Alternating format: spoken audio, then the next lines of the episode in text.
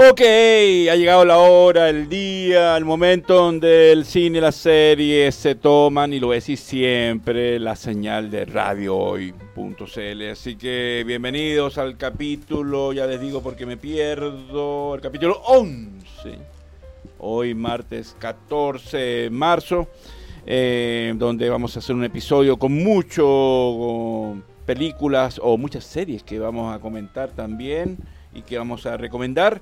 Y bueno, felices de estar eh, eh, acompañándolo, que ustedes nos acompañen y, nosotros a ustedes en esta tarde de martes, ya a pocos días de finalizar el verano y empezar el otoño. Así que hay que aprovechar y hay que seguir disfrutando y por supuesto vayan al cine, que es lo que a mí me, me libera y me, em, me cura todos los males y como dijo el gran maestro Steven Spielberg, yo necesito terapias, porque la mejor eh, solución es ir al cine. Y si lo dice el maestro, yo le creo. Así que saludamos a nuestro querido Juanito que está ahí en los controles. Aplausos para Juanito. Gracias Juanito, eres siempre buena onda, eres muy agradable y por toda la exposición. Eh, también a, nuestro querido Dani Marilicán, director general de la estación, y por supuesto eh, quien les habla, el querubín del cine, hay que decirlo. Yo soy el querubín del cine. Eh, yo, no me lo creo, pero me gusta que su como suena. Y por supuesto, quien está aquí a mi lado, ella, inconfundible, quien, ¿cómo se llama? Está disfrutando de sus merecidas vacaciones, Elvira Escorza Pávez. Ah, muchas gracias. ¿Cómo estás, Milko? Feliz de verla, pues. Ah, gracias. Gracias, Milko. Gracias, Juanito. Mm, estoy feliz, muy feliz de estar aquí el día de hoy. Yo también Porque al fin estamos en época de vacaciones. Por fin ha llegado y ahora, eh, después de un, arduo trabajo, eh, ha llegado el momento que se relaje, que lo pase bonito y que se distraiga y que se desestrese. Sí. Pero antes, ya.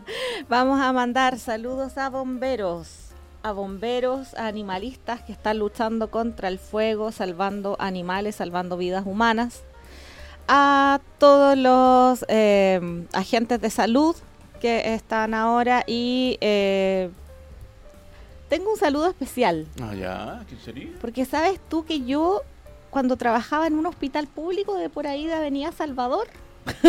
¿Ya lo dijo todo?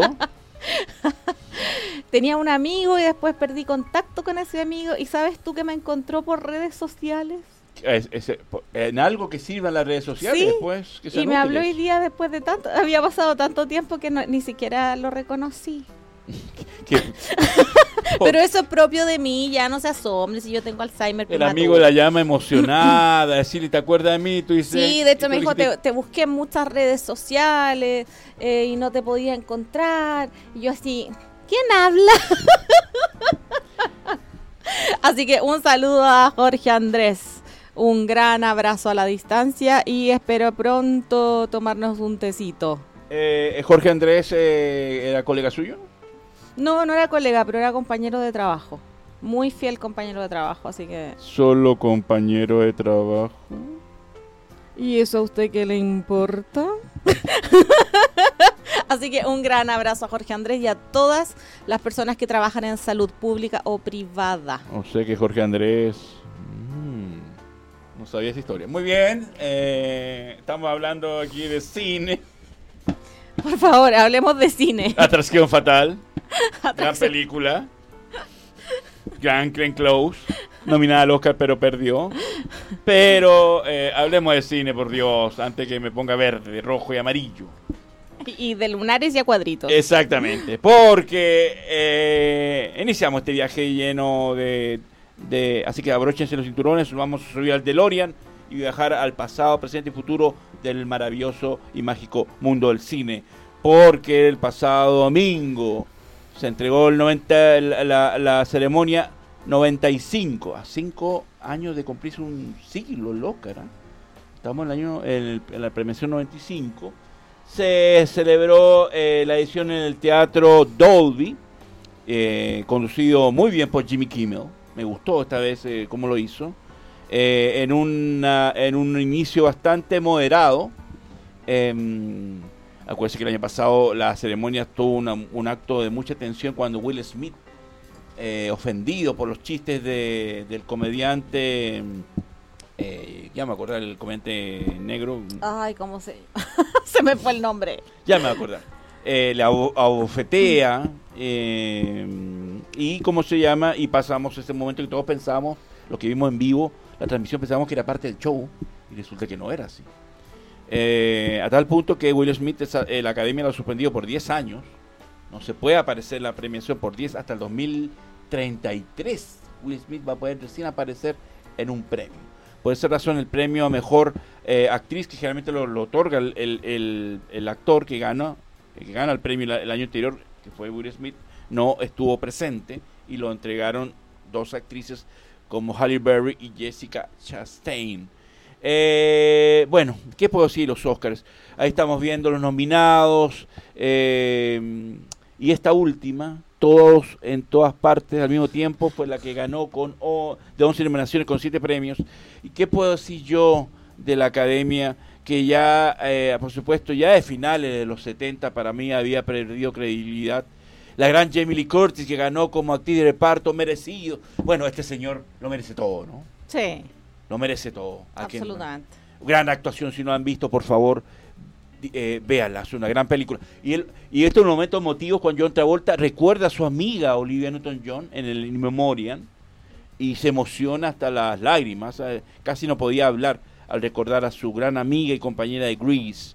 Eh, bueno, los argentinos se quedaron con Manso Cuello porque no ganaron el Oscar a Mejor Película Extranjera.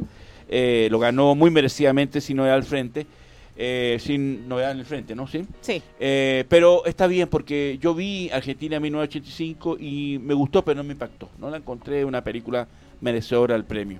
Pero aquí todos mis amigos argentinos se van a enojar, y, pero debo decirlo. Y Ricardo Darín es un gran actor, pero siempre es Ricardo Darín. Es, siempre nos aleja, nos aleja de ser él.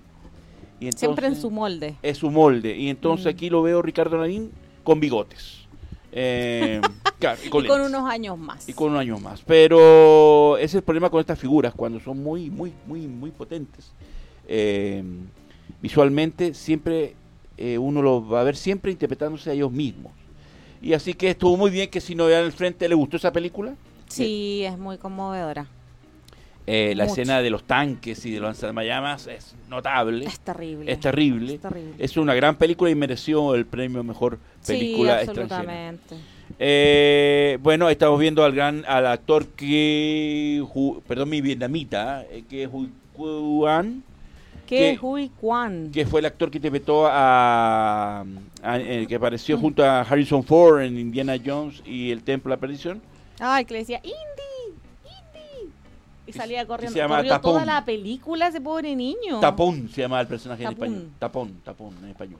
Tapón. Tapón le decía Indiana Jones. Era traducción, ¿ah? Ojo ahí. Ahí está, si no vean al frente y ganó. Yo no sé qué traducciones ve usted, mi compañero. Eh, no, venga a decir, no me haga decir cosas que no voy a decir, ¿ah?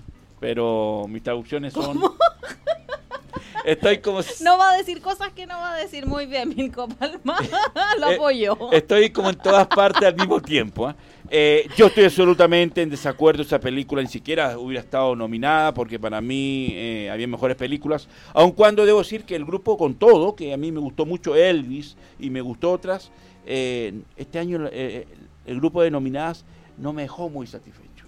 No habían películas, me parece el colmo que hasta Los Huesos o Ámame y Cómeme no había Oye, usted defiende esa película, pero es que es una gran película. Todo lo que tiene. Milko, yo no sé en qué momento usted le empezó a gustar la sangre, las tripas, los huesos. Pero que eh, el, el ámame y cómeme es mm. un acto de amor. Milko, yo dije eso. Te estoy copiando. Usted no, no se robe mis críticas. Le estoy quitando su, su crédito. ¿eh? Debo sí. eh, mi querida Elvira Cosa Pavés dijo, Ámame y cómeme, y usted lo definió. Yo trabajé mucho el concepto de ámame y cómeme y, se lo describí en una conversación y usted ahora está tomando trozos de esa conversación para decir que son suyas. Eh, esta parte del guion no estaba prevista, pero bueno. Eh, incluso su ama me come motivó a su primo que viera su película, la película, ¿se acuerda que ahí lo comentó? Sí, a mi primo. Pero a mí me parece que una mamarrachada, una un galimatías, que ama mi cómeme no hubiera estado postulando a mejor película, porque es una gran cinta, con un gran final que no te deja indiferente. He dicho. Pero también tengo que decir que para mí eh, La ballena, que no ha estado postulado a mejor película y mejor director, me parece una falta de respeto porque La ballena, más allá de la actuación de Brendan Fraser, es una película muy completa con este director Darren Aronofsky, que es uno de, los directores que eh, sus películas le... Eh, debo decir que si hay un director que hace los mejores finales que he visto en el cine, es este director. Y aquí La ballena hace un final que usted la, la dejó llorando cubitos de hielo. Porque en el cine habían como 40 grados bajo cero y eran cubitos de hielo lo que usted estaba Sí, agradezco al Cine Planet que cuando la vayamos la próxima vez le baje un poquito. El, hacía bueno, 35 grados. o le suba? No, es que hacía, ese día que fuimos hacían 35 grados calor, pero al final estábamos llorando, pero eran cubitos de hielo. porque Teníamos los moquitos colgando como la era del hielo. Como el, renacido con DiCaprio, teníamos ahí eh, igualito, así congelado, congelado los moquitos, porque, pero claro, sabían que yo soy un tipo muy caluroso, no se confunda con caliente, por favor, eh, pues son dos cosas distintas, pero son las dos cosas. Eh, y había mucho, había mucho, eh, al principio mucho calor, pero después estábamos, pero emocionados, pero también congelados. Pero se agradece que, le pongan el aire mayoritario. Bueno, la, la película La ballena es una película que trata, yo creo que sobre la redención del alma, la redención del ser humano y yo le hubiera dado todos los premios. Todos. Yo no quisieron, yo creo que no quisieron premiar al director porque hace un gran trabajo, es un final muy conmovedor y muy emocional porque es una mezcla de alegría y tristeza la que hasta se vive el final de esa película.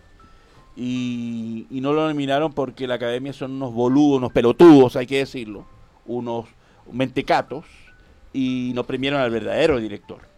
Pero premiaron a esa cosa, ese Matrix de chinos, de Jackie Chan, de, de, de... Mira, esa película empieza muy bien. ¿Cómo se llama? Todo en todas partes al mismo tiempo empieza muy bien. Ay, ya no puedo más. Y ya no puedo más. Ese Camilo Sexto, por favor. sí. Empieza muy bien. Los primeros 20 minutos me gustaron. Digo, uy, qué buena, está, está en casa, eh, eh, caminando bien la película. Eh, está marchando bien. Dije, me gusta. Pero el momento que se convierte en Matrix, dije, ah ahí, y perdón la expresión, ¿ah? la vulgaridad, tengo que decirlo, la cagaron.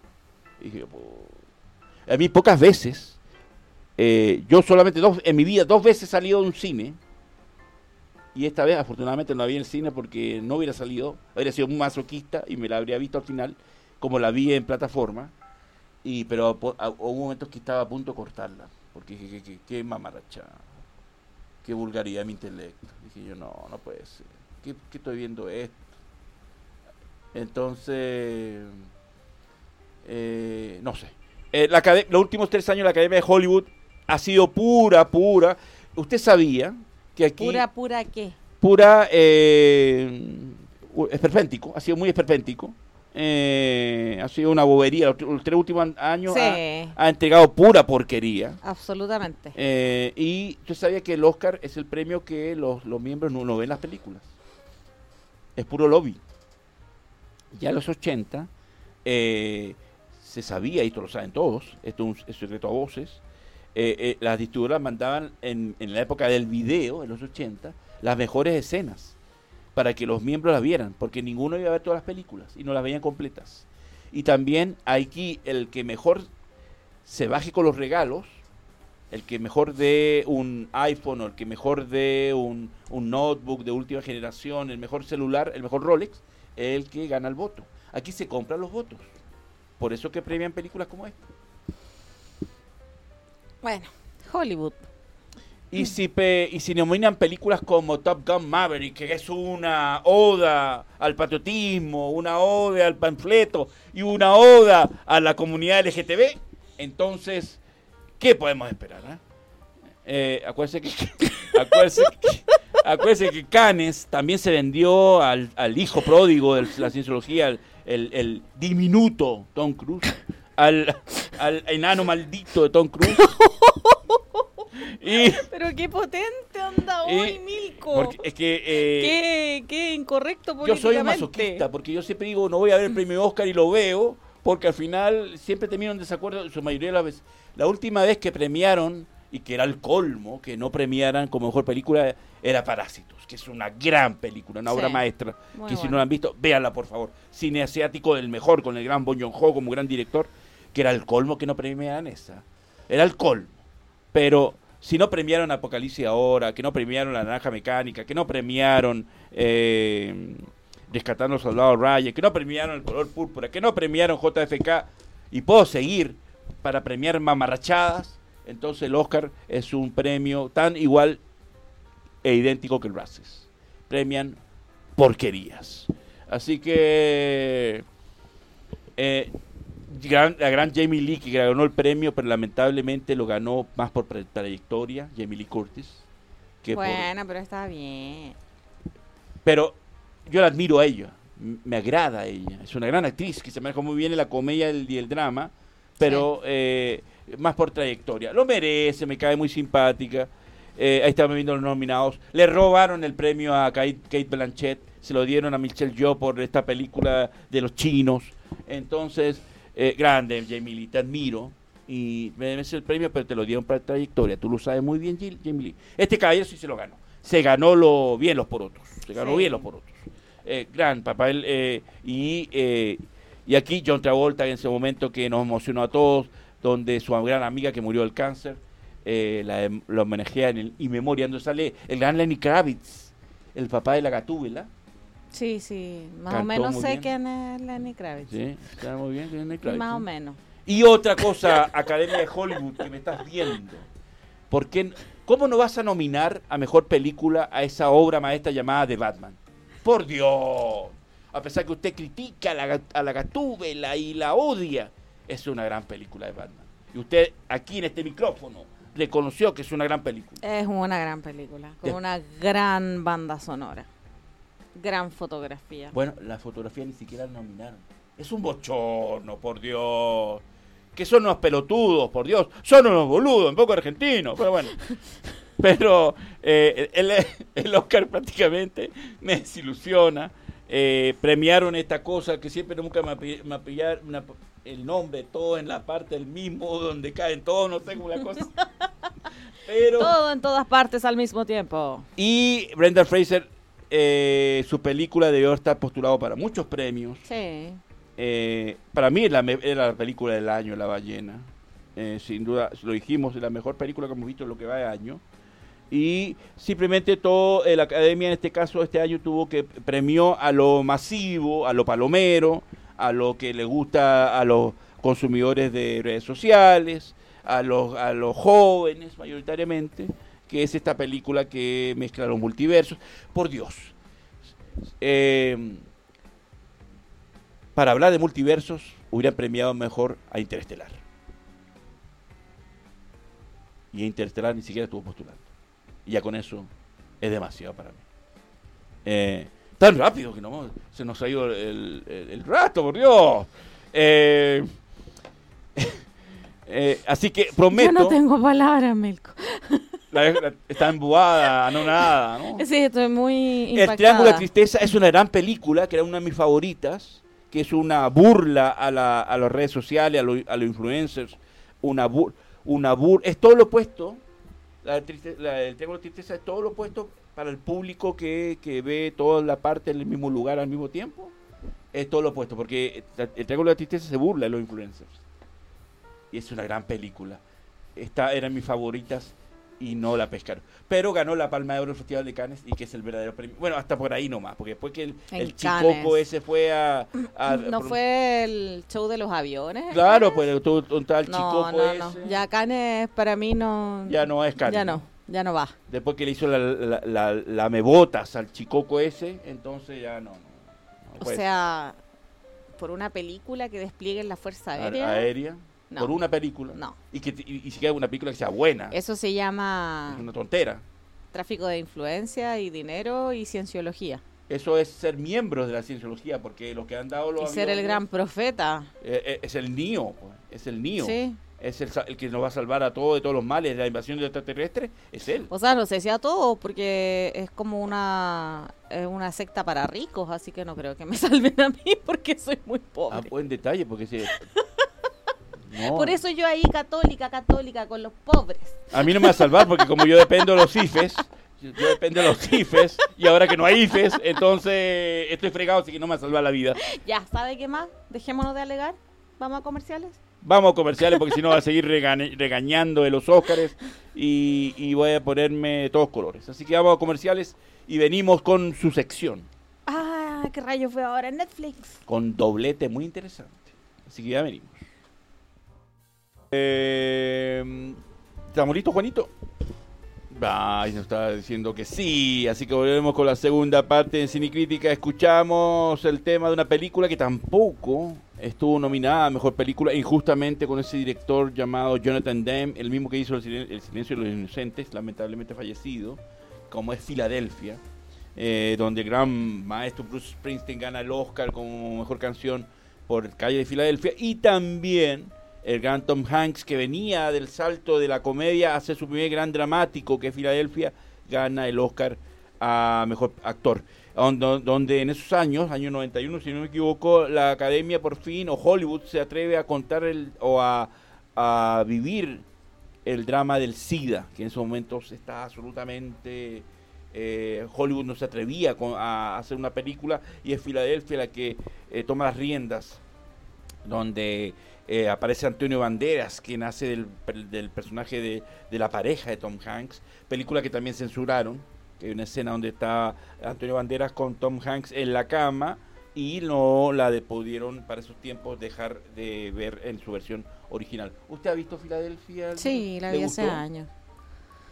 Em, no me gustó la película, pero sí eh, toca un tema que en ese tiempo nadie tocaba que era la discriminación, o sea, estaba en el ambiente, pero nadie lo tocaba de frente, que es el tema de la discriminación hacia el enfermo de SIDA, que en ese tiempo estaba muy, me acuerdo, muy ligado al ámbito homosexual entre los hombres. Y se veía, eh, o sea, el enfermo quedaba solo, en definitiva. Lo echaban del trabajo, los amigos ya no eran amigos, la familia les daba la espalda, porque, porque estaba asociado a algo eh, social, o sea, a ser gay, que era muy mal mirado, no como ahora que han cambiado los tiempos de forma muy rápida. Y además era una enfermedad que se desconocía. ¿Cuál era el origen? Eh, cuál era su, su, el futuro de la persona enferma. Eh, se veía que empezaban a ponerse muy flacos, muy pálidos, que le salían cosas en la piel. Eh, una persona muy demacrada. Era, era como estar condenado a la soledad. O sea, a la enfermedad y a la soledad. El, el, el, hoy día no eh, con los medicamentos, hoy, no hoy la gente ya no se muere, no se muere de SIDA, ¿no? No, o sea, la, puede alargar mucho más tiempo su vida. Lo que pasa es que nunca, nunca eh, los pacientes no fallecen por SIDA, eh, fallecen por una falla en el sistema inmune, que es lo que el síndrome de inmunodeficiencia adquiría. Em, se, se, se pegan, por decirlo así, otra enfermedad, se contagian de otra enfermedad eh, y por las bajas defensas que tienen esta enfermedad eh, se hace cada vez más grave hasta que fallecen por alguna falla, no sé, respiratoria, renal, cardíaca, etcétera. Y se van complicando cada vez más porque no solo las bacterias los atacan, sino los virus, los hongos y los parásitos. Eh, desgraciadamente me ha tocado ver pacientes así, atacados por todo esto al mismo tiempo. Estoy hablando, por ejemplo, de hombres de un metro setenta, que es como el promedio, pesando 39 kilos y menos. Eh, es algo muy triste. Eh, y hasta el día de hoy ahí existe la discriminación, menos que antes, mucho menos que antes porque hemos avanzado muchísimo en eso. Eh, y existe desgraciadamente eh, la discriminación dentro del sistema de salud también. Eh, usted que ha visto ya ha tratado pacientes con SIDA, ¿la película refleja bien ese, el, sufrimiento de un paciente, de un enfermo de SIDA? Sí, lo que sí refleja es el sufrimiento de un paciente con SIDA que eh, tiene los medios socioeconómicos para optar a tratamiento. Ah, la familia no le da la espalda, la pareja sigue con él. Entonces tiene como muchas eh, ventajas respecto a otros pacientes. Pero quizás la película no podía abordar todos los temas al mismo tiempo y decidió irse por el lado ya de la discriminación y ver la cosa legal ¿Por qué no te gustó? Yo la encuentro una gran película, yo por lo menos. Eh, ¿O la, actuación de Tom Hanks no te conmovió? Mm, eso es, no me conmovió la película, me, como que me dio lo mismo. lo siento, no tengo corazón. Usted es un zombie. Exacto. no, eh, fue eso, no me conmovió para nada. Y Antonio Banderas lo encontré súper incómodo en su papel. Así como que no... Nunca me convenció de que era pareja de otro hombre, jamás.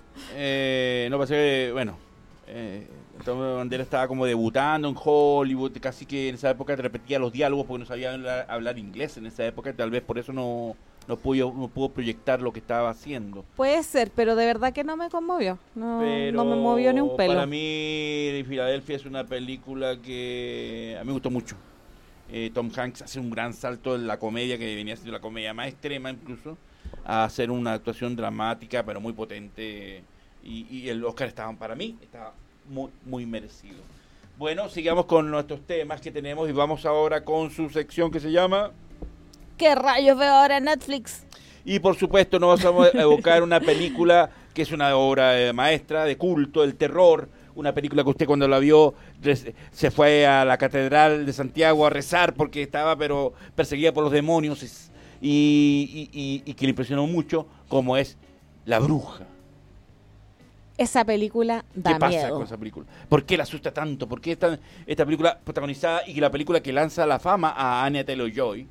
esa actriz argentina, eh, británica creo, eh, dirigida por Robert Eggers, y que es una película de muy bajo presupuesto, pero una gran película con un gran trabajo de fotografía, de vestuario, eh, pero una película muy inquietante. ¿Por qué tanto le impresionó y le aterró la bruja? ¿Y por qué la recomiendo? Me dio mucho miedo esta película porque de partida usa la... Mm, así como el viejo truco de no mostrar eh, al, monstruo, no, no, mostrar nunca lo que provoca el miedo. Y dejar a la y dejar a la imaginación del espectador lo que provoca el miedo y la imaginación del espectador es mucho más grande que cualquier película que cualquier imagen. Entonces ya por ahí mi imaginación es loquilla, entonces me empecé a imaginar cosas muy terribles, muy feas y me dio me di miedo yo sola. Eh, ¿Utiliza elementos diabólicos? Sí, utiliza el, como se dice, el macho cabrío. Eh, utiliza eh, la presencia de brujas y aquelarre. Y, Un aquelarre muy impactante que hay. Ese aquelarre da miedo. Ese aquelarre da, a mí me dio mucho miedo. Mucho. Mira, ahí está lo que dice ella, que es la bruja del bosque, que va a bailar de nuevo con el diablo. Sí, pues sí, de eso se tratan los aquelarres. Sí, pues, o sea que eh, a mí me encantaría un aquelarre entonces, estaría fascinado un aquelarre ahí, ¿no? ¿Ve, ¿Ve por qué yo tengo que rezar por su, por su alma? Y por eso no presenta a sus amigas. y además por eso no le presenta a nadie. Eh, eh, no, es por un poco para alivianar la tensión que provoca La Bruja, que es una película sin duda alguna que a uno como espectador le angustia mucho.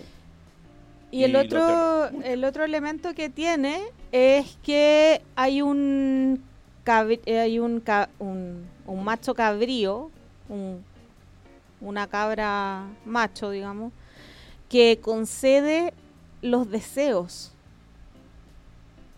a la bruja. ¿Ah, Pero los deseos del diablo nunca son gratis. O sea, que el diablo te conceda los deseos nunca es no, pues, gratis. siempre cobra. nunca es gratis. Ahí está el macho cabrío, ¿eh? Ya. Y ahí se ve que, que la bruja le, le pide cosas y él se las concede. Y el aquelarre da mucho miedo. Es una película de verdad con muchos elementos satánicos, satánicos de, de la iglesia satánica propiamente tal, especialmente por lo del macho cabrío. Ahí está, es, el, es la, la, que a la que larre, por Sí, que el, el, macho cabrío además les habla. Y creo que tiene una... ¿eh? No, esa es una imagen, que, o sea, satánica... Total. Total y absolutamente satánica. Eh, el macho cabrío habla y creo que tiene una línea de diálogo en toda la película. Y tampoco lo muestran. Le muestran el ojo, le muestran el hocico, le muestran un cachito. Eh, tiene una línea en toda la película y yo quería llorar de miedo. Con esa pura línea. Sí. Yo decía, ay, hablo, hablo.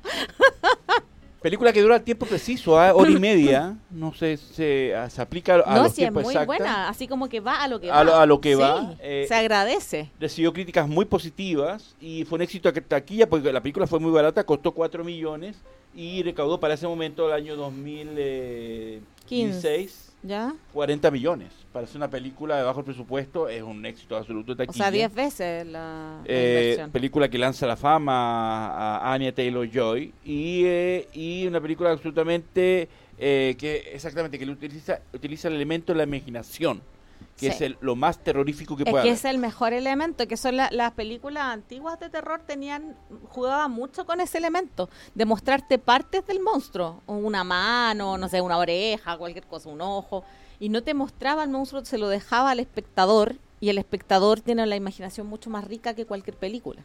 Entonces al final te asustabas tú solo. Es lo que pasó, es lo que los 70 el maestro Spielberg y John Williams impusieron con Tiburón que Tiburón sale como 10 minutos de la película y con la música nos jugaba con la imaginación de que era estaba el tiburón ahí mismo y ahí donde es un elemento que funciona muy bien cuando está bien hecho. Sí.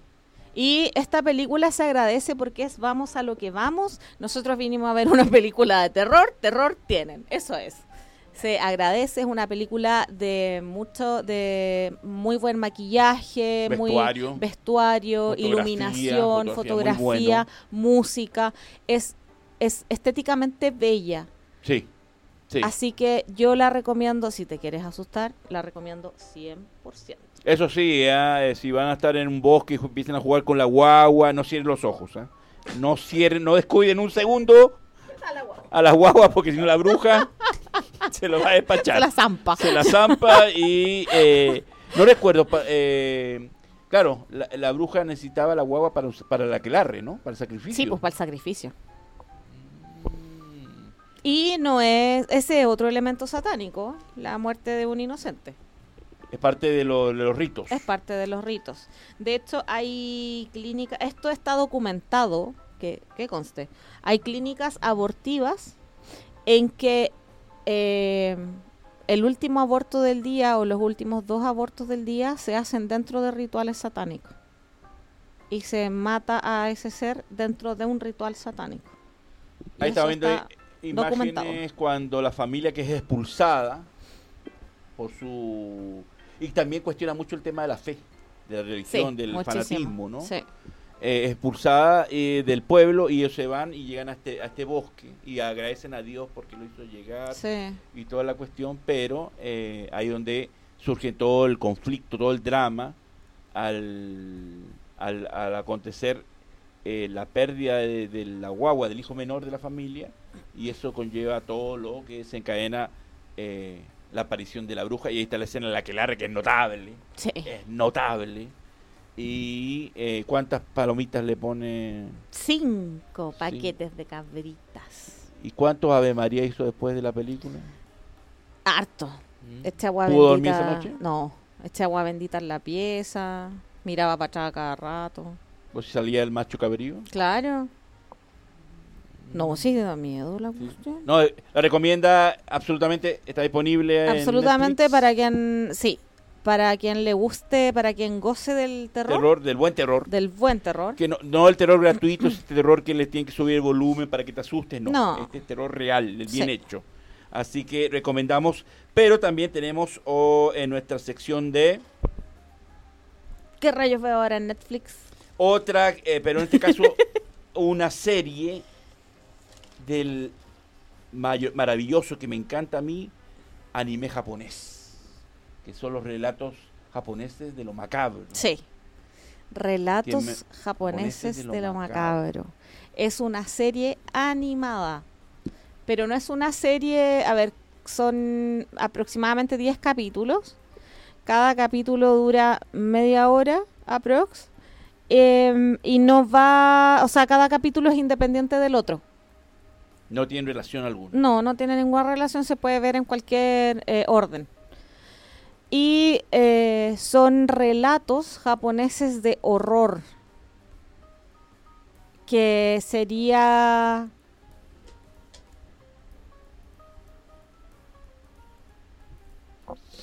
Oli le dice.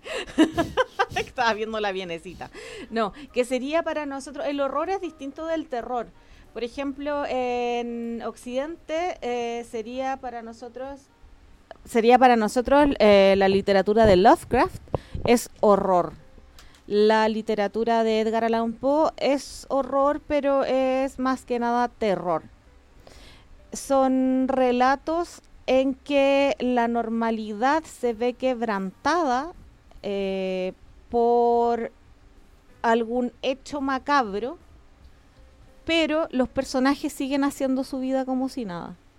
Como estamos viendo ahí en la imagen, eh, esa era una niña que un día tocándose la cabeza se da cuenta de que tiene otra cabeza pegada a su cuerpo. ¿Cómo es eso? Sí, así, tengo otra cabeza pegada a mi cuerpo. Y le dice a sus amigos, sáquenmela, sáquenmela. ¿Y los amigos? y los amigos no encuentran nada mejor que agarrar un cuchillo y sacarle la cabeza entera, las dos cabezas. Las dos cabezas. Las dos cabezas. Y, así en una normalidad que, uno dice, pero, ¿Y las cabezas? Nada, se fueron casi que conversando ahí por la vida. ¿Y esa, y esa niñita? Ah, no, esa es una niña. Ese, ese es un túnel en que eh, las personas se convierten en fantasmas. Ya. De hecho, esa niña está atravesando la pared porque se está convirtiendo en un fantasma. Y la gente eh, no encuentra nada mejor que poner un cartel de que no, no se acerquen al túnel. Eh. ¿Te das cuenta? El terror, el terror cuando lo ponemos en el cine o en la literatura, quebranta nuestra realidad y, los y los personajes nos siguen igual que al principio. ¿Me entiendes? Eh, Hay un quiebre de la realidad del personaje con algún suceso de terror. En cambio, en el horror, el personaje no cambia. Sigue actuando naturalmente a pesar no le de lo a su, horroroso. a su diario vivir. No, no le afecta. No, no le influye y todo lo ve como algo cotidiano. Exactamente. Y todas las historias giran así, como que mm, es como que está, está en conflicto, pero tampoco te me voy eh, a, complicar. Sí, por ejemplo, hay una historia que me llamó mucho la atención de una niña que eh, de una niña que le crecían capas de piel, como un árbol, como la corteza, como la corteza de un árbol, le crecían capas de piel. Entonces, por cada año que pasaba, se le ponía una capa encima. Le hicieron una resonancia magnética en el hospital porque sufrió un accidente y el doctor dijo, hoy no tienes huesos ni cerebro, solo tienes piel. Esto es muy raro. y fue todo su comentario. Y el doctor no se preocupó, ni se No, nadie, se preocupó, si la gente sigue, sigue. Y este horror es lo que al, público lo deja tan eh, alterado, que los personajes siguen su normalidad. Ella se va a su casa y su madre, que estaba obsesionada con su hija cuando era pequeña, dice, si mi hija es como un árbol y tiene una capa de piel por cada año, le voy a sacar las capas de piel hasta llegar a los ocho años. Y así tendré a mi niña de nuevo. y le empezó a sacar la piel a tirones. Menos que y después, después la mamá, después que le sacó las capas de piel, apareció una cabeza chica que era la niña y le dice, hola mamá. Ah, y llegó a los ocho años. Sí, llegó a los ocho años. Entonces la mamá estaba feliz. Sí, y, habla y hablaron y todo. Y la mamá le dice, esto es una maldición. Si es una maldición, yo también la tengo. Y agarra un cuchillo, se hace un tajo en la cara de arriba abajo, toda la cara, y se saca la piel de la cara. Pero no estaba feliz que hubiera conseguido su hija de 8 años y ahora quería sacarse la cara a ella. Sí, porque ella quería retroceder en el tiempo y ser más joven. Ah. Entonces se saca la cara con las así con las uñas y resulta que no tenía capas de piel. Ah, Tenía todos los músculos y este señor que es el, el- el creador de esta serie, que es uno de los Un maestros, hito. Que es uno de los maestros del horror japonés, eh, se preocupó de estudiar anatomía y hacerle todos los músculos de la cara. Yo quedé impactada. Eh, Y ese es medio capítulo. ese medio capítulo. Sí. Serie que se estrenó este año, en enero, en Netflix, que dura 5 horas y es perturbadora. Es perturbadora. Pero perturbadora, eh, ¿Le pone los pelos de punta? sí, pero es momentáneo. No te queda la sensación que queda con la bruja así de andar mirando para atrás y que, que me anda persiguiendo. ¿Cuál de todas es la que más le impactó de de esta historia que estamos viendo ahí las imágenes? ¿Cuál es la que Eh, más te recomiendas La que más me impactó fue esa que yo te cuento de las capas de piel. de piel? Sí, porque es una historia que a mí no se me hubiera ocurrido hacer que alguien creciera como corteza de árbol. Eh, y y la, la frialdad con que se sacan la piel, los sonidos, los colores y todo, me dejó así bien choqueada. Esta historia de la chica esta. de- No, esta es muy ¿no? simple, le sale una cabeza y los amigos le cortan las dos cabezas, Y- porque son unos inútiles. Esto, ahí están los amigos que están queriendo sacar las cabezas. Sacando las cabezas, claro, porque la otra la tenía acá atrás. Y ahí es un, ese es un camión de helados que rapta niños para convertirlos en helado. Y que los otros niños se los coman. Ah, caramba. Pero todo con mucha normalidad. O sea, el niño se está derritiendo, convirtiéndose en helado y el papá le dice, pero ¿qué te pasó? Comiste mucho helado. y ahí quedó todo. Sigamos caminando. Eh, esta serie que se llama eh, Relatos japoneses de lo macabro, que está disponible en Netflix, como dijiste, un, del maestro del terror japonés, Junjito, y, eh, y donde dice que el, contu- el contumbrismo paranormal y realismo perturbador se juntan Sí. y hacen estas, estos relatos que salen tan al anime por primera vez y hechos especialmente para Netflix. Y como decía una auditora, una fiel auditora, no confundir con las historias chinas de terror. Eso es muy distinto. Así. Sí, esto es horror japonés. ¿Pero cuál es más terror? Más aterrador, el horror japonés. Eh, ¿Cuántas palomitas le pone a relatos japoneses de lo macabro? Cinco. ¿La recomienda? Sí, absolutamente. Para quien le guste el horror, si son, si les gusta Lovecraft, si les gusta Edgar Allan Poe y todos los maestros del horror occidental, les va a gustar. Pero para personas con criterio, criterio, criterio formado. No, no es para niños. Exactamente, no para No, ni- no, no, no. De hecho, es, dice mayor de 16 en Netflix, pero yo lo recomendaría de 18 hacia arriba. Porque hay, hay, hay violencia, hay violencia animal, hay suicidio, hay de todo. Eh, todo, absolutamente. Entonces, la recomienda en esta historia perturbadora, eh, donde maneja bien el suspenso y el terror. Sí, absolutamente. Y, eh, y esperemos que venga una segunda temporada. Sí. Así que ahí están nuestras recomendaciones, eh, tanto películas como series. Esperemos que para el próximo capítulo y para los que vengan también nos recomiende más en su sección de... ¿Qué rayos veo ahora en Netflix?